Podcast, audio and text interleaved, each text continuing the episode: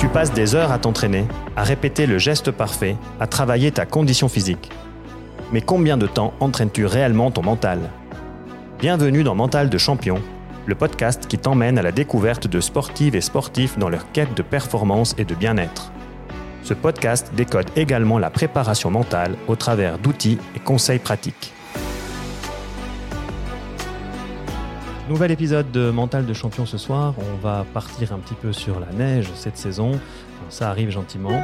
On a le plaisir de recevoir ce soir euh, Maya Koutens, qui est une biathlète. Donc on va parler non seulement physique, mais aussi mentale. Discipline extrêmement difficile euh, qui combine ces, ces deux éléments. Maya, bienvenue et merci de rejoindre ce podcast. Merci de m'avoir invité, c'est avec grand plaisir. Génial, on va commencer peut-être, euh, il faudrait que tu te présentes, ce serait peut-être bien que les gens puissent te, connaître et savoir un petit peu euh, qui tu es. Oui, bien sûr. Donc, euh, je m'appelle Maya Kloutens, j'ai 21 ans et je suis biathlète professionnelle. le biathlon, on va en parler, c'est du ski de fond et du tir. J'ai découvert ce sport dans les Alpes à Grenoble où je suis née. Et la particularité, c'est que mon père est belge et ma mère est française, donc je suis née avec la double nationalité franco-belge. J'ai donc commencé euh, le ski euh, en France euh, avec le parcours ordinaire français. Et aujourd'hui, je cours pour la Belgique depuis trois ans maintenant sur le circuit de la Coupe du Monde.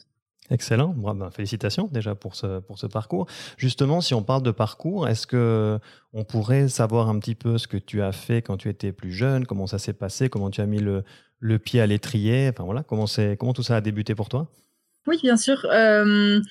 Moi, j'ai toujours aimé euh, les sorties en nature, euh, le ski de fond euh, en famille le week-end aux alentours de Grenoble. Et si parfois certains enfants ont du mal avec les sports d'endurance, moi, ça m'a toujours plu.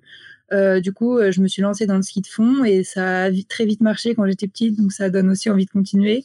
Du coup, je suis rentrée en, lycée sport-études à 15 ans. Là, à ce moment-là, j'ai choisi le biathlon parce que le côté mental, en plus de l'endurance, m'a vraiment plu. Euh, de pas mettre euh, tout que tout repose sur la VO2 max, mais aussi euh, un côté plus stratégique. Donc voilà comment je suis arrivée. Et à Grenoble, c'est des terres de ski de fond, biathlon, donc en tout cas dans les alentours, notamment dans le Vercors. Donc donc voilà, moi ça s'est fait sur une suite logique. Et ensuite, ces années-là en junior, ça s'est super bien passé. J'ai décroché mes premières sélections internationales. Euh, j'ai participé au Festival olympique de la jeunesse, euh, plusieurs titres de championne de France, après un titre de championne du monde en relais. Et donc forcément, ça me donne envie de, ça m'a donné envie de continuer, continuer. Donc après le bac, j'ai choisi de tenter d'en faire mon métier et de, de me lancer à fond là-dedans. Cool, excellent. On va revenir un petit peu peut-être sur le parcours après euh, dual, donc euh, études et puis sport. Peut-être pour revenir encore un petit peu avant, c'était quoi le rythme à un moment donné quand tu as, quand tu as commencé vraiment euh, sérieusement à, à, t'investir dans, dans, le biathlon? Ça représentait combien d'heures d'entraînement? Comment ça se passait? Donne-nous un petit peu les semaines types quand tu étais plus jeune. Oui, bien sûr, c'est un sport, euh, bah, comme tous les sports d'endurance, ça prend beaucoup de temps. Et donc, euh, c'est pas, euh, on peut pas faire ça le mat une heure le matin avant d'aller à l'école, puis ensuite reprendre les cours, parce que en plus, les pistes de ski de fond sont loin souvent de, de l'établissement scolaire. Donc, j'avais la chance d'être dans un lycée sport-études on appelait ça. Et euh, donc, on avait cours le matin et tous les après-midi, on était libérés pour aller s'entraîner. Et en plus de ça, on avait régulièrement des semaines de stage libres où là, on s'entraîne matin après. Donc, en fait, une journée type, c'est euh, une semaine type, pardon, c'est euh, six jours sur sept. on va faire 10 à 12 séances par semaine. Donc, c'est beaucoup de bi-quotidien. Donc, avec une petite sieste entre les deux à midi et 11 mois sur 12 dans l'année.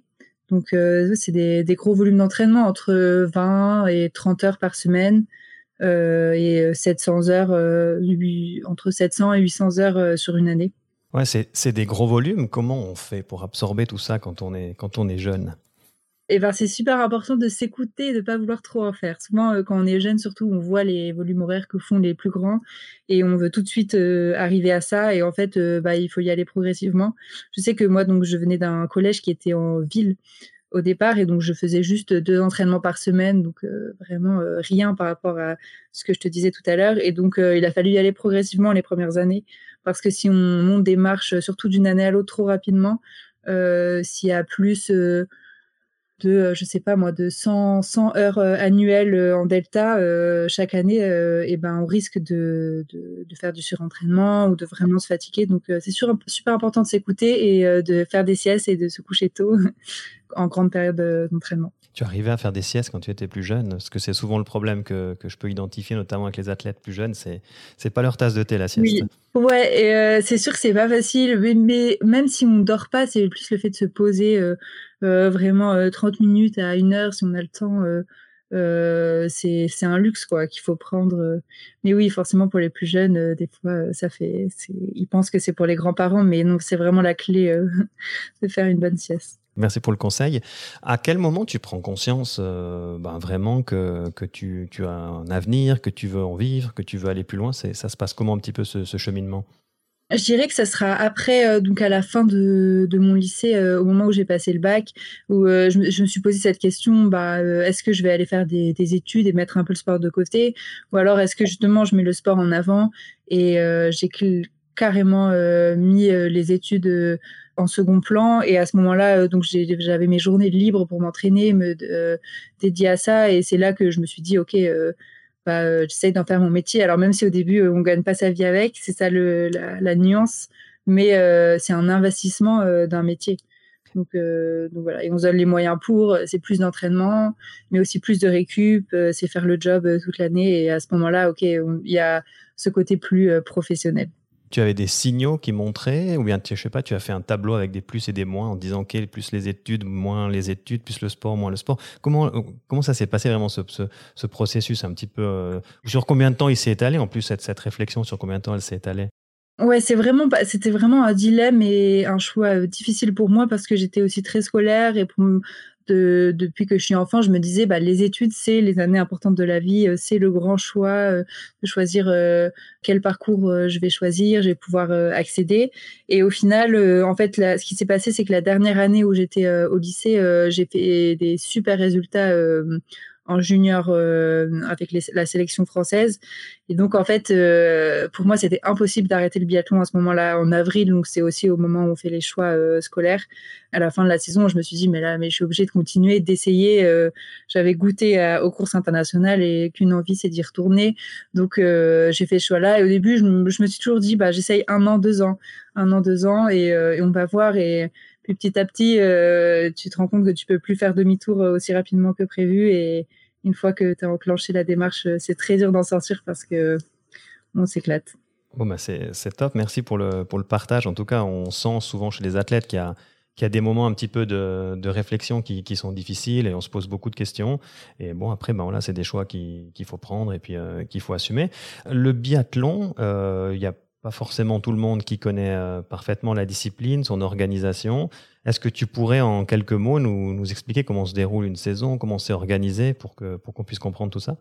Ouais, le biathlon c'est euh, donc euh, un sport d'hiver donc euh, qui se déroule sur la neige et avec des pas de tir donc c'est un stand de tir à 50 mètres et donc toutes les compétitions se déroulent majoritairement en Europe et en Scandinavie. Il y a quelques courses aux États-Unis, au Canada et la saison commence fin novembre donc là dans quatre jours et elle se termine mi-mars. Donc c'est très concentré pendant quatre mois. On va avoir quatre grosses périodes de trois semaines de compétition. Donc, euh, c'est 60 départs euh, en quatre mois. C'est vraiment euh, intense.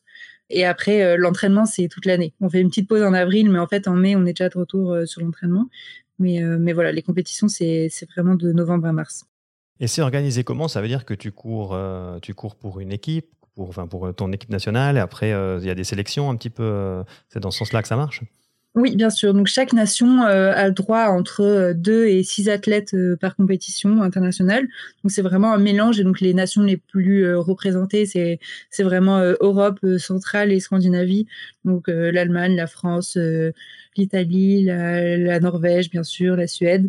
Donc le circuit de la Coupe du Monde, c'est sur toute l'année et donc il y a un classement général. On va marquer des points à chaque compétition et une fois par an, il y a les championnats du monde qui se déroulent pendant deux semaines qui sont la plupart du temps en février, euh, sauf l'année olympique où il y a donc euh, les Jeux olympiques. Et euh, on a des courses, la plupart des courses sont individuelles, mais on a aussi des courses en relais qui peuvent être mixtes de filles et de garçons ou quatre, quatre filles et quatre garçons.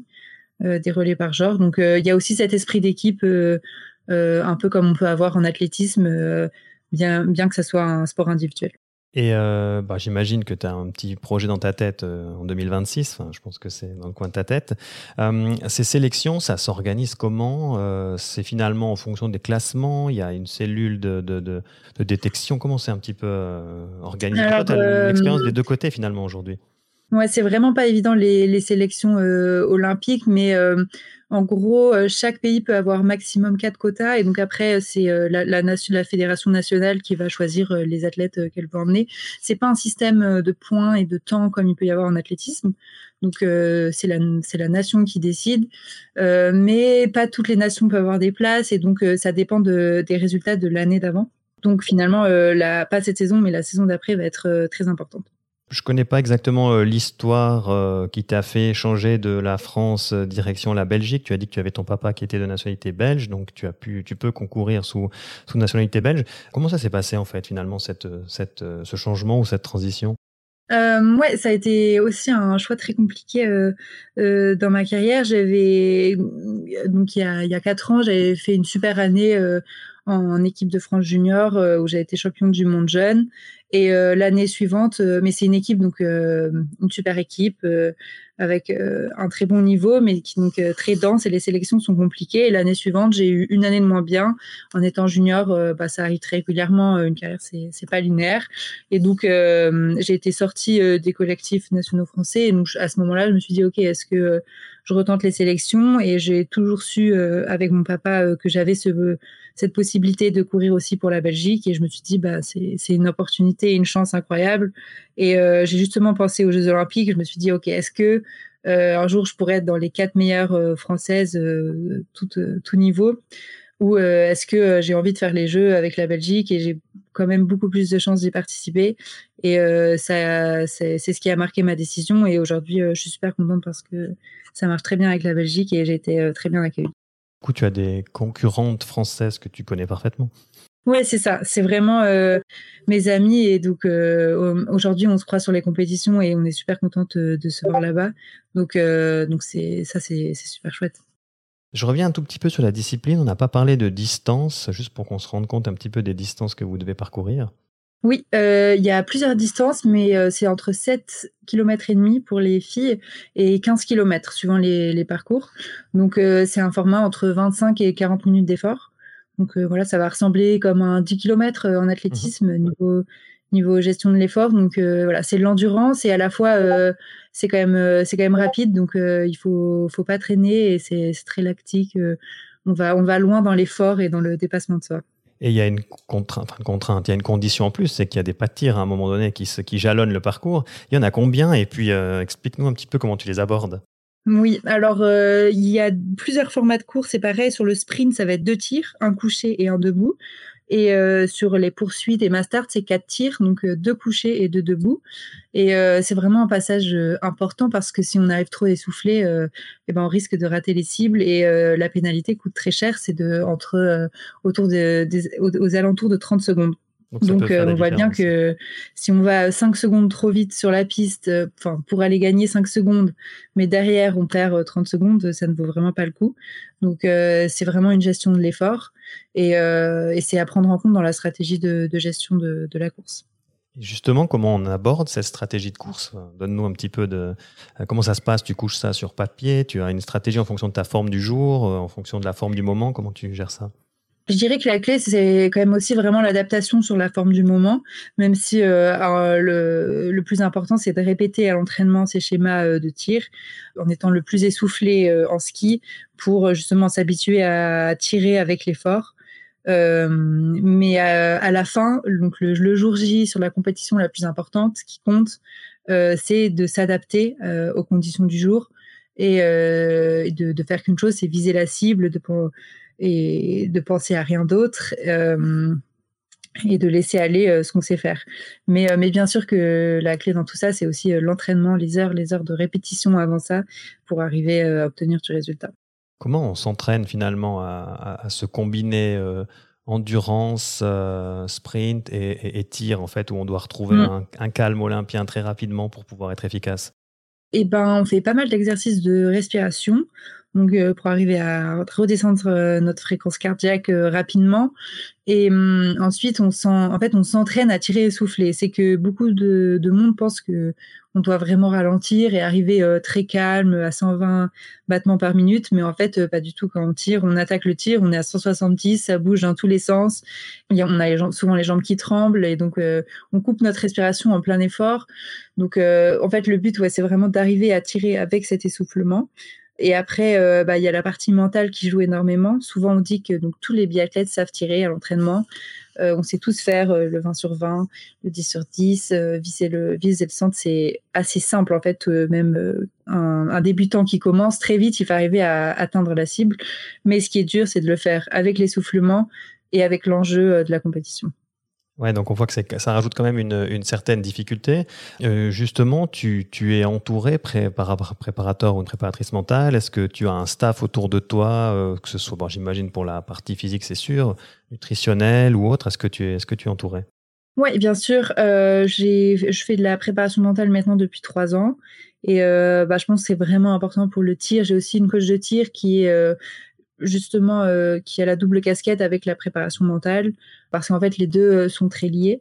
Et euh, ensuite, on a aussi préparateur physique et coach qui est plus concentré sur le ski et la technique du ski. Et on, a beaucoup d'ateliers nutrition et de d'attention sur la nutrition tout au long de l'année. Je pense que c'est assez, enfin, ces éléments-là, que ce soit la technique, la partie mentale ou la nutrition, c'est assez fondamental. Est-ce que tu as aussi un staff médical? J'imagine que oui, qui t'entoure.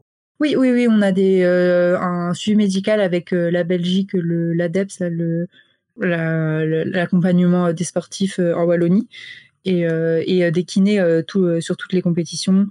mon coach de ski est également kiné, donc ça peut aussi aider. c'est important. Enfin, notre corps, c'est notre outil de travail, donc c'est important d'en prendre soin, de, de le soigner et d'être bien entouré là-dessus, surtout quand il y a des, des, problèmes physiques, des pépins physiques. Clairement. Environnement extra-sportif, familial, fondamental, j'imagine? Ouais, ouais, bien sûr. Euh, c'est surtout dans un sport comme le biathlon où euh, jeune, on va pas gagner d'argent avec. Euh, c'est un, c'est un sport nouveau, donc au début, ça coûte plus que bien plus que ce, qu'en apporte. Donc les parents jouent un rôle super important là-dessus. Et, et malheureusement, c'est pas un sport accessible à tous, donc donc, euh, c'est important de, le noter. Moi, euh, sans mes parents, euh, j'aurais jamais pu faire de biathlon. Et puis, c'est aussi le soutien, justement, mental de ses proches parce que ça, amène à des, émotions très fortes dans le bien comme parfois dans le mal quand ça va, moins bien. Et c'est là que c'est hyper important d'être bien entouré. Clairement, si on, reste un petit peu sur la partie mentale, sans que tu nous dévoiles des secrets, vous, Qu'est-ce que tu travailles quotidiennement ou toutes les semaines dans ta pratique Ou bien, je ne sais pas si tu découpes ça en période d'avant-saison, pendant saison Oui, il y a deux, éléments euh, que je peux vous parler, euh, que j'ai beaucoup euh, travaillé. Donc, c'est d'abord déterminer ses objectifs qui, hum, justement, qui vont être avant la saison, pendant la saison, et puis la saison d'après, peut-être la saison suivante. Donc, qui sont vraiment importants et pas que des résultats, mais aussi de qu'est-ce que je vais mettre en place, qu'est-ce que je vais faire concrètement. Et, euh, après, c'est travailler euh, son, sa gestion de l'attention, euh, où est-ce qu'on pose notre attention, notamment pendant le tir. Parce que bah, si on commence à penser, OK, il faut que je la mette, il faut que je fasse ça, comme ça, là, je vais sortir troisième, et si je la rate, je vais sortir dixième, et je vais perdre 30 secondes. Et ben, c'est à peu près sûr qu'on va la rater. Donc, c'est vraiment arriver à avoir des petits points d'attention, soit techniques, soit sensoriels, pour essayer de contrôler nos, nos pensées, même si voilà, des fois ça marche pas, mais, euh, mais on essaye de, contrôler notre pensée euh, le plus possible. Tu restes sur l'instant, enfin, c'est fondamental de rester sur l'instant présent, je pense, au moment où tu, au moment où tu tires. Exactement. On travaille, euh, j'ai beaucoup travaillé cette année en mindfulness et, et donc c'est vraiment développer cette, cette sensation d'instant présent. Autre chose au niveau de la préparation mentale, donc tu as parlé d'objectifs. Est-ce que dans ce cadre-là, tu t'es fixé un, un rêve, une vision? Ouais, bien sûr. En vrai, euh, bah, comme je te disais, les, les Jeux Olympiques, je les, je les ai en tête parce que c'est c'est à, la fois assez loin et à la fois très proche. Et donc, euh, c'est facile de, de, penser à ça euh, dès maintenant. Et donc, c'est un peu se dire, bah, OK, cette année, qu'est-ce que je vais faire qui justement va pouvoir m'aider pour les jeux qui sont dans trois ans, mais du coup, les sélections, c'est l'année prochaine. Donc, en fait, ça, tout arrive très vite. Et je pense que c'est important d'y penser. De, c'est aussi ce qui te permet d'avancer dans les moments où c'est un peu plus difficile. c'est de dire, OK, oui, mais je fais ça pourquoi Pour ça? Et du coup, ben voilà, euh, je, là, euh, je prends des, même si c'est dur, euh, je prends des points de repère pour la suite et comme ça, je serai meilleur et, et j'espère arriver à atteindre mon rêve, etc. C'est fondamental, merci. C'est très précieux comme partage, effectivement, d'avoir une vision, d'avoir un rêve, et puis aussi de se dire, mais finalement, qu'est-ce que je vais faire demain? Qu'est-ce que je vais faire dans une semaine? Qu'est-ce que je vais faire dans cette saison pour atteindre cet objectif, cette vision que je me suis fixée? Et effectivement, donc c'est important de le rappeler, et ça fait partie aussi d'un soutien à la motivation que de se fixer des objectifs. Parlant d'objectifs, on a parlé avant un petit peu d'objectifs de, résultats contre des objectifs peut-être qui ne sont pas forcément corrélés aux résultats. Ça pourrait être euh, quoi pour toi d'avoir des objectifs qui ne sont pas forcément corrélés directement à un résultat? Ça peut être euh, donc très facile des objectifs euh, techniques qui vont être soit sur soit sur mon, ski ou soit sur mon tir, donc des, choses que je peux penser à chaque entraînement. Donc je vais me dire ok bah là c'est des trucs peut-être vous allez rien comprendre mais je vais monter mes pieds, il faut bien que j'ai mes bras devant, euh, ou alors en tir, euh, euh, j'ai le focus sur la main gauche aujourd'hui, des, vraiment des petits objectifs très concrets comme ça. Ensuite, ça peut être des objectifs de routine que j'aime bien mettre en place aussi pour la nutrition ou le, sommeil, c'est de se dire, bah ok, là, bah, cette semaine de stage, j'ai un gros volume, alors je vais vraiment faire la sieste, me coucher avant 2h30. Ou oui, en nutrition, bah, très facile, mettre des, des petites règles qui soient pas euh, trop euh, trop privatisantes, ça se dit pas, mais euh, mais qui permettent de rester dans le droit chemin. C'est difficile à gérer justement la partie la partie nutritionnelle quand on est athlète professionnel? Ouais, un petit peu. C'est quand même un sujet hyper sensible, je trouve, parce que il y a, y a, il y a des sportives euh, et des, et des sportifs euh, qui, qui malheureusement tombent un peu dans, dans, les dérives de ça. Et donc, on est tous au courant. Et donc, à la fois, on sait qu'il faut faire attention, c'est un facteur de performance. Et à la fois, euh, il faut pas faire trop attention. Donc, moi, je trouve que ça, c'est un sujet délicat. Mais bon, il faut, il faut en parler. Puis, il faut, faut aussi bah, un peu se faire plaisir. Et j'ai quand même la chance de faire un sport où on se dépense tellement que je peux manger à peu près ce que je veux. Il faut juste euh, manger en, dans, la bonne qualité et, euh, et, au bon moment. Quoi. Mais, euh, mais, mais forcément, ouais, c'est un, un, sujet délicat. Ouais, merci. C'est important de le rappeler. Hein. Il y a des sports où c'est fondamental, où il y a des dérives qui arrivent assez rapidement, et, c'est très bien d'en parler, de, de, faire de la prévention pour, pour rappeler que ben voilà, c'est quand même le carburant qui va nous permettre de, de performer. Donc, faites-vous entourer, en tout cas, si vous avez si vous avez moyen de le faire euh, pour que vous puissiez être efficace et, performant dans votre, dans votre discipline. On a parlé d'objectifs, donc juste avant, tu as parlé de Jeux Olympiques. Est-ce que tu as fixé un objectif précis pour ces Jeux Olympiques ou bien même pour cette saison déjà? C'est quoi les objectifs? Alors cette saison, je suis vraiment dans des objectifs, euh, je dirais plus de, pas forcément de résultats euh, en, nombre. Donc ça va être ma première saison que je vais faire sur la Coupe du Monde intégralement. Et donc j'ai 21 ans, je suis encore jeune et là je mature du du biathlon, on dit que c'est plutôt entre 26 et 28 ans. Donc, euh, je vais, j'ai pas envie d'aller chercher euh, le top 10, le podium euh, cette année, mais c'est plus faire ma faire ma marque et sur le circuit, faire ma place, commencer à intégrer des, top 30, en top 20, pourquoi pas. Mais, mais oui, au-delà des résultats, c'est vraiment, j'ai envie de, prendre ma place et faire mon ski et faire mon biathlon. Voilà, après, euh, les jeux, c'est compliqué parce que c'est dans trois ans, donc je ne sais pas du tout euh, quel niveau je pourrais avoir euh, à ce moment-là, mais forcément faire la master des jeux qui est réservée aux 30 premiers, les 30 meilleurs mondiales.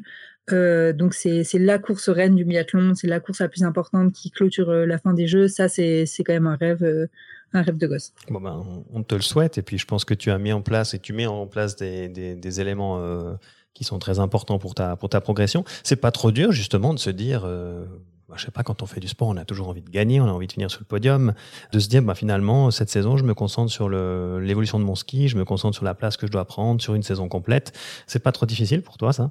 Ouais, si, c'est un peu plus euh, de peut-être de flou euh, à la fois. Et je sais qu'on a mis des éléments en place euh, avec mon coach de me dire, OK, là, ben, c'est pour progresser, c'est pour aussi faire des tests. On a fait des, gros blocs de stage en altitude, en préparation des jeux qui vont être en altitude. Et donc, bah, on sait que peut-être que ça va pas payer là, là demain, mais, mais que c'est, ça va être intéressant d'analyser ça pour la suite et de prendre des marques pour les jeux justement. Donc, il faut accepter des fois de prendre le départ en disant ok euh, bah je suis peut-être pas à 100% mais je sais pourquoi je fais ça et c'est pour ma progression euh, également techniquement. Des fois euh, de faire un pas en arrière parce que en fait on remet en question toute la technique de ski qui est vraiment super importante en ski de fond. Mais en fait dans deux mois et eh ben ça peut vraiment me faire progresser et il faut juste être patient. Donc donc ouais, c'est pas évident, mais en fait, à ce moment-là, il faut vraiment repenser, ok, pourquoi est-ce que je fais ça, et euh, garder la tête sur les épaules et euh, accepter de parfois faire un peu moins bien pour espérer faire mieux plus tard. Tu l'as noté ça finalement, euh, parce que quand tu fais ce, petit pas de retrait ou au contraire quand tu, te refocalises sur tes objectifs, est-ce que tu te le rappelles, tu as dit, est-ce que tu l'as noté, est-ce que ça fait partie d'un plan que tu as établi? Ouais, euh, c'est des choses que je vais travailler en préparation mentale et après euh, bah, j'ai un carnet euh, magique où je note tous les toutes mes sensations des courses et de et des entraînements et des objectifs et c'est des choses qu'il faut garder en tête. Mais des fois je le perds de vue aussi, j'avoue et donc ça fait aussi du bien de, de se le rappeler, de vraiment se poser et prendre prendre les choses au présent et pas commencer à penser ok là j'ai raté donc euh, c'est en fait c'est parce que je suis nulle et tout alors qu'en fait non faut faut voir euh, enfin faire le point euh, vraiment vraiment important faire le point sur soi ses objectifs et où est-ce qu'on veut aller Très bien, merci beaucoup. tu, tu, rentres sur un pas de tir et puis finalement ça se passe pas bien. Comment tu gères ça? Ouais, c'est, je dirais que c'est la plus grosse force d'un biathlète, c'est justement d'arriver à se relever après un mauvais tir, parce que des fois, bah, on rate deux balles au premier tir, et en fait, il y en a encore trois derrière. Et si, euh, si tu fais euh, trois super tirs derrière, et eh ben, tu peux aller gagner la course. C'est pas du tout fini. Et donc, à ce moment-là, euh, bah, c'est vraiment d'arriver à raccrocher à l'instant présent et de se dire, OK, là, j'en ai, j'en ai raté une, mais direct, je l'oublie et je me concentre sur la balle suivante et pas penser au résultat. Après, des fois, c'est plus facile à dire qu'à faire, mais ouais, c'est vraiment se raccrocher sur l'instant présent. par exemple, donc, à la suite d'un mauvais tir, je vais repartir sur une boucle en ski. Et donc, à ce moment-là, c'est se concentrer sur la technique du ski, sur plus des sensations de glisse pour oublier le tir l'instant d'un tour. Et puis, quand, quand, je reviens sur le pas tir, c'est je fais effacer et hop, on recommence et concentrer sur la cible. Ça devrait marcher. Tu avances. Ouais, c'est cool. Merci. C'est excellent tous ces conseils que tu peux partager parce que finalement, il y a beaucoup de disciplines où on a aussi ce genre d'événements qui arrivent et on doit très vite les oublier pour pouvoir continuer à être appliqué sur son programme ou sur le mm. reste de la course. Euh, bon, il y a des fois où c'est éliminatoire, donc c'est différent, mais voilà, ça fait partie de, certaines disciplines. Euh, est-ce que tu as déjà été blessé dans ta carrière? Euh, oui, j'ai été très peu blessée, mais là je sors d'une blessure il y a un, il y a un peu plus d'un mois, euh, où je m'étais luxé euh, l'épaule, donc c'était pas euh, extrêmement grave, mais quand même six semaines de repos. Et à trois mois de la saison, ça a été une, grosse frayeur, mais et ben j'ai appris et j'ai beaucoup appris justement.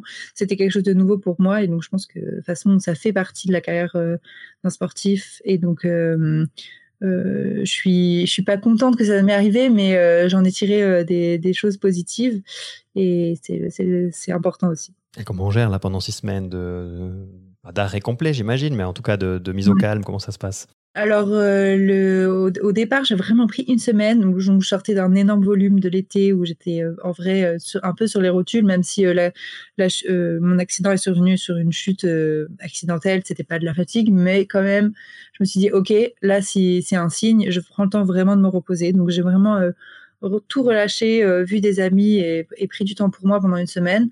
Et après, c'est accepter d'avoir plus de temps pour faire autre chose Justement, j'en ai profité. Euh, j'ai mis l'accent sur la préparation mentale. Euh, j'ai mis l'accent sur euh, le développement des réseaux sociaux parce que c'est aussi important. Plus travailler des, exercices de mobilité, de kiné et, aussi accepter juste de se reposer et de dire ok, bah des fois un peu de fraîcheur, ça fait pas de mal. Finalement, on est aussi hyper content de reprendre l'entraînement après et je trouve que ce, ce, ce c'est hyper positif. Cette motivation post blessure, elle est précieuse ça t'a remotivé, ça t'a redonné un coup de fouet, puis finalement, tu as dû accepter un moment cette blessure parce que une fois qu'elle est là, tu peux pas y faire grand chose en fait. Oui, c'est ça. Au final, euh, très euh, très bizarrement, je l'ai je l'ai vraiment accepté même dès, le début. Je me suis dit bah de toute façon là c'est arrivé, euh, je peux plus changer. ce qui est arrivé est arrivé, donc il va falloir que je fasse avec. Et donc j'ai mis les éléments en place, même si bah y a eu des moments hyper compliqués. Hein. Là, je dis ça comme si tout allait bien, mais Maintenant, il y a des moments longs et euh, un peu de solitude parce que forcément, on se retrouve pas avec les copains à l'entraînement. On part peut-être pas en stage, on va rester à la maison. C'est peut-être le, je trouve, le plus dur euh, à gérer. Donc, euh, je conseillerais de vraiment bien s'entourer et prendre du temps pour soi, même si nos pensées des fois sont pas les les plus joyeuses à ce moment-là, mais c'est aussi important en fait. Parce que des fois, dans le dans l'entraînement, tout va tellement vite, on enchaîne les stages, on est à fond dans le sport, et en fait, de se rendre compte, ok, il y a, y a, un peu autre chose, voilà, accepter ça. Tu rattaques la saison donc dans quatre jours. C'est quoi un petit peu maintenant alors le, le, programme quand tu, es en, quand tu es en démarrage de saison, quand tu es en saison? Comment ça se passe la combinaison entre entraînement et compétition? Oui, alors les compétitions de biathlon, c'est sur la plupart du temps, c'est sur une semaine. Euh, sur euh, un lieu et ça et on change comme ça euh, chaque semaine pendant trois ou quatre semaines. Du coup là on part en Suède demain et à ce moment-là et on a des courses tous les deux trois jours. Donc la veille de course c'est super important, on va se préparer et ensuite Ensuite, le jour de la course, bah, c'est le, le jour J. Après, il y a des moments un peu off, il y, a des, il, y a il y a des journées off, mais ça fait aussi du bien de, de récupérer. Et au final, ça passe très vite. C'est pas trop, c'est pas trop long, loin des siens. Euh, comment tu gères le soir? Comment ça se passe les temps morts? Euh, au final, c'est peut-être aussi parce que c'est mes premières années et que et les premières coupes du monde, donc j'ai des étoiles plein les yeux, mais euh, je trouve que ça va super vite. Et, en fait, des fois, justement, on a l'impression d'avoir plein de temps off et euh, on se dit, il y a plein de repos, j'ai avoir le temps de, travailler un peu les cours, d'avancer d'autres choses. Et au final, euh, ça passe très vite avec la récupération. Euh, donc, on va aller faire une récupération active en, trottinant, en faisant du vélo. Après, il y a le kiné. Ensuite, il bah, faut se ravitailler, il faut les manger. on va faire des, étirements, des exercices de position pour le tir. Et la journée est très, très vite remplie. Ouais, c'est excellent. on n'a pas parlé de la période sans neige ou un petit peu plus estivale. Tu as dit que tu t'entraînais ou en tout cas tu étais en, en activation pendant 11 mois sur 12 durant, durant l'année. Euh, explique-nous un petit peu qu'est-ce qui se passe pendant les périodes où il n'y a pas de neige. Oui, ça peut paraître euh, étonnant, mais donc euh, on recommence l'entraînement le 1er mai. Et au départ, on va faire aussi beaucoup de vélo et de course à pied, qui permet de faire des heures d'endurance, donc vraiment vélo de route, un peu de VTT aussi, euh, moi, j'adore ça. Euh, ça. Ça permet de changer, d'être euh, dans des, dans des beaux paysages, de faire des tours. Enfin, c'est vraiment ludique. Et après, il y a hum, un élément indispensable à notre préparation qui est le ski à roulettes. Donc, c'est des, des, skis qui sont beaucoup plus courts, qui font un mètre avec des roulettes de part et d'autre. Et euh, on a des bâtons et donc ça ressemble vraiment au ski de fond et ça nous permet de faire du, du ski donc euh, toute l'année sur le goudron. Donc euh, c'est un peu moins fun, c'est pas exactement les mêmes sensations de glisse, mais techniquement ça nous permet vraiment de travailler les mêmes euh, groupes musculaires et on n'a pas besoin d'aller sur des glaciers ou dans l'hémisphère sud heureusement. Donc voilà, finalement toute l'année. Et bien sûr le tir, on peut le travailler toute l'année, en été ou en hiver. donc on est bien occupé. Bah, tu as, tu m'as attendu une perche par rapport à, par rapport à l'environnement. Tu fais un sport d'hiver avec ce qui se passe un petit peu dans, euh, avec le climat euh, actuellement. Je ne sais pas quelle est ton, quelle est ton appréhension de cette problématique. Ouais, c'est un sujet qui me, qui me touche euh, vraiment beaucoup parce que bah, donc, depuis petite, je, je fais des, des, sports outdoor, je suis dans la, montagne et je vois la différence d'enneigement d'un hiver à l'autre qui est de plus en plus irrégulier. Donc on est vraiment, les sports d'hiver, on est vraiment touché par euh, les premiers, quoi, par euh, le réchauffement climatique. Et à la fois, on est aussi euh, des, grands pollueurs parce que on bouge pour aller sur des compétitions, on prend l'avion, on utilise la neige artificielle pour s'entraîner le, le, plus, le plus longtemps sur l'année. Donc, c'est un sujet délicat, mais justement, je pense qu'en tant qu'athlète, on peut faire des choses et on, on peut faire passer les bons messages. Et donc, j'essaye de m'engager là-dessus à mon échelle comme je peux. Et euh, il y a des choses qui sont mises en place euh, pour, euh, pour modifier la discipline au sein de, des fédérations. Et j'espère qu'un changement va pouvoir être mis en place pour, pour s'adapter, même si le, le, sport va devoir être transformé. Les sports d'hiver, il y aura, y aura plus jamais autant de neige qu'on en a eu. Ça te fait peur? Ouais, ouais, un peu quand même, surtout qu'on fait une. Enfin, c'est sa passion, on donne tout là-dedans, et donc de se dire que il y a un gros gros truc incertain qui arrive et qui va qui va chambouler la discipline. mais on va on va s'adapter, on va trouver des solutions. Ben, si on doit faire beaucoup plus de ski roue, on en fera. Et, je suis sûre qu'on arrivera à trouver des solutions. Merci beaucoup pour ce partage. On a parlé à un moment donné des, réseaux sociaux lors de ta blessure notamment, où tu as pu t'occuper des réseaux sociaux. Bah, ça prend une place euh, de plus en plus importante aujourd'hui dans la carrière d'un sport, sportif ou d'une sportive. Comment tu gères ça? Comment ça se passe de ton côté? Oui, cette année, j'ai vraiment décidé de mettre l'accent euh, là-dessus et de développer, euh, de développer ça parce que je sais que c'est la clé pour aussi le côté professionnalisant quand même, bah, trouver euh, des sponsors, euh, trouver des financements parce que euh, c'est le nerf de la guerre si je veux vivre de mon sport.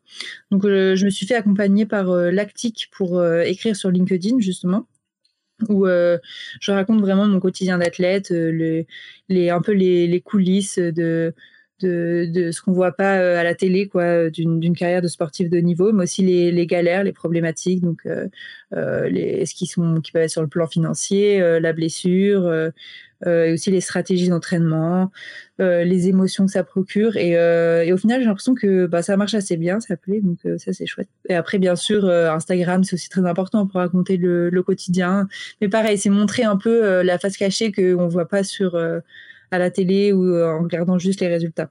Lactique qui s'est fait une spécialité, sauf erreur de ma part, d'accompagner et d'aider les, sportifs à être, à être plus visibles.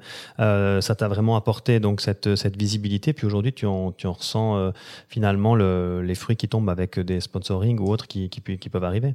Ouais, c'est ça. vraiment, ils, ils m'ont appris à écrire. franchement, moi, je je suis plutôt euh, une matheuse, donc euh, tout ce qui est écriture, expression, c'était pas mon fort. Et, euh, et en fait, c'est assez simple, mais c'est important d'être bien coaché. Et donc, j'ai fait cette formation et qui m'a vraiment facilité la tâche pour écrire sur LinkedIn. Et, et, et, ça marche bien. Il y a la fin il faut, il faut être régulier, il faut, il faut passer beaucoup et ça prend du temps et euh, pas tous les athlètes ont du temps.